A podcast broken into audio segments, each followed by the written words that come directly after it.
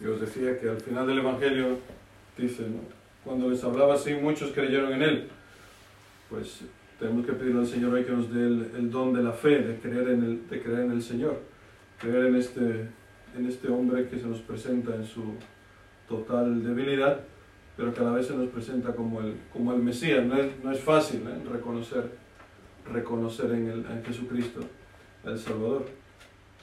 Hoy esta palabra es una palabra para nosotros conocidísima, ¿no? porque la llevamos escuchando, pues en mi caso, pues 30 años, ¿no?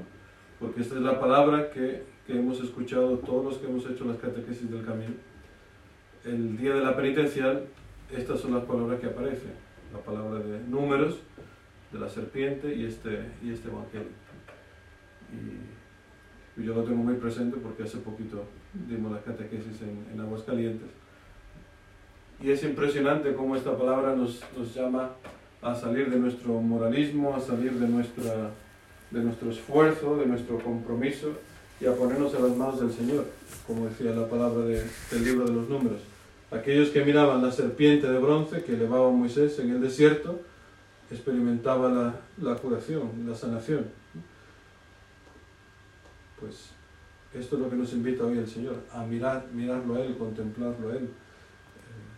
Es lo único que hay que, lo único que hay que hacer. Parece muy sencillo, pero es, es difícil. En el, pueblo de Israel no todos miraban a, a Jesucristo, a, la serpiente de bronce. ¿no? Es una... De alguna manera tenemos que, que, humillarnos, por así, por así decirlo. ¿Cómo va a ser eso? No? Como, como en esta simpleza, como solamente mirar a Cristo, por eso me voy a salvar.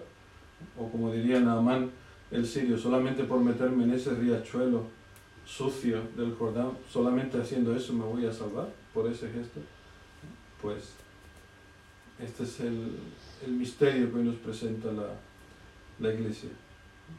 Los mordidos de serpiente quedarán sanos al mirarla. Cristo es esta, esta serpiente de bronce, Él se ha hecho pecado por nosotros. Nosotros hemos sido mordidos también por la serpiente, por el pecado. Hemos caído en la murmuración, como el pueblo de Israel, que decía, ya no, no tenemos ni pan ni agua y nos da náuseas ese pan, ¿no? Ese, aquí la traducción que tengo yo dice, nos da náuseas ese pan sin sustancia. La Biblia de Jerusalén, no me acuerdo cómo decía, ¿no? pero ese manjar despreciable, ¿no? decía, o sea, ¿cómo, cómo puede el pueblo caer en ese, en ese pecado? También nosotros conocemos este, este pecado. En medio de la precariedad, en medio de este tiempo de desierto, pues despreciar lo que el Señor nos da.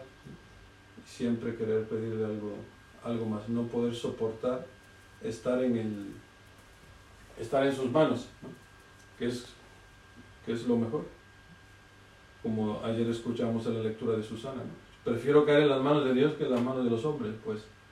Siempre aparece esta tentación en el pueblo de Israel, que es figura de todo pueblo, figura nuestra, de decir, no hombre, yo prefiero el pan hoy, el agua hoy, ¿no? Eh, esta tentación tan, tan fuerte. Pues pidámosle al Señor que nos dé el don de la fe, para estar siempre eh, mirándolo a Él, no mirarnos a, a nosotros mismos, porque nosotros, eh, por una pequeña mordidita de esta, de esta serpiente, experimentamos la muerte profunda. Experimentamos la descomunión con Dios y la descomunión con el otro.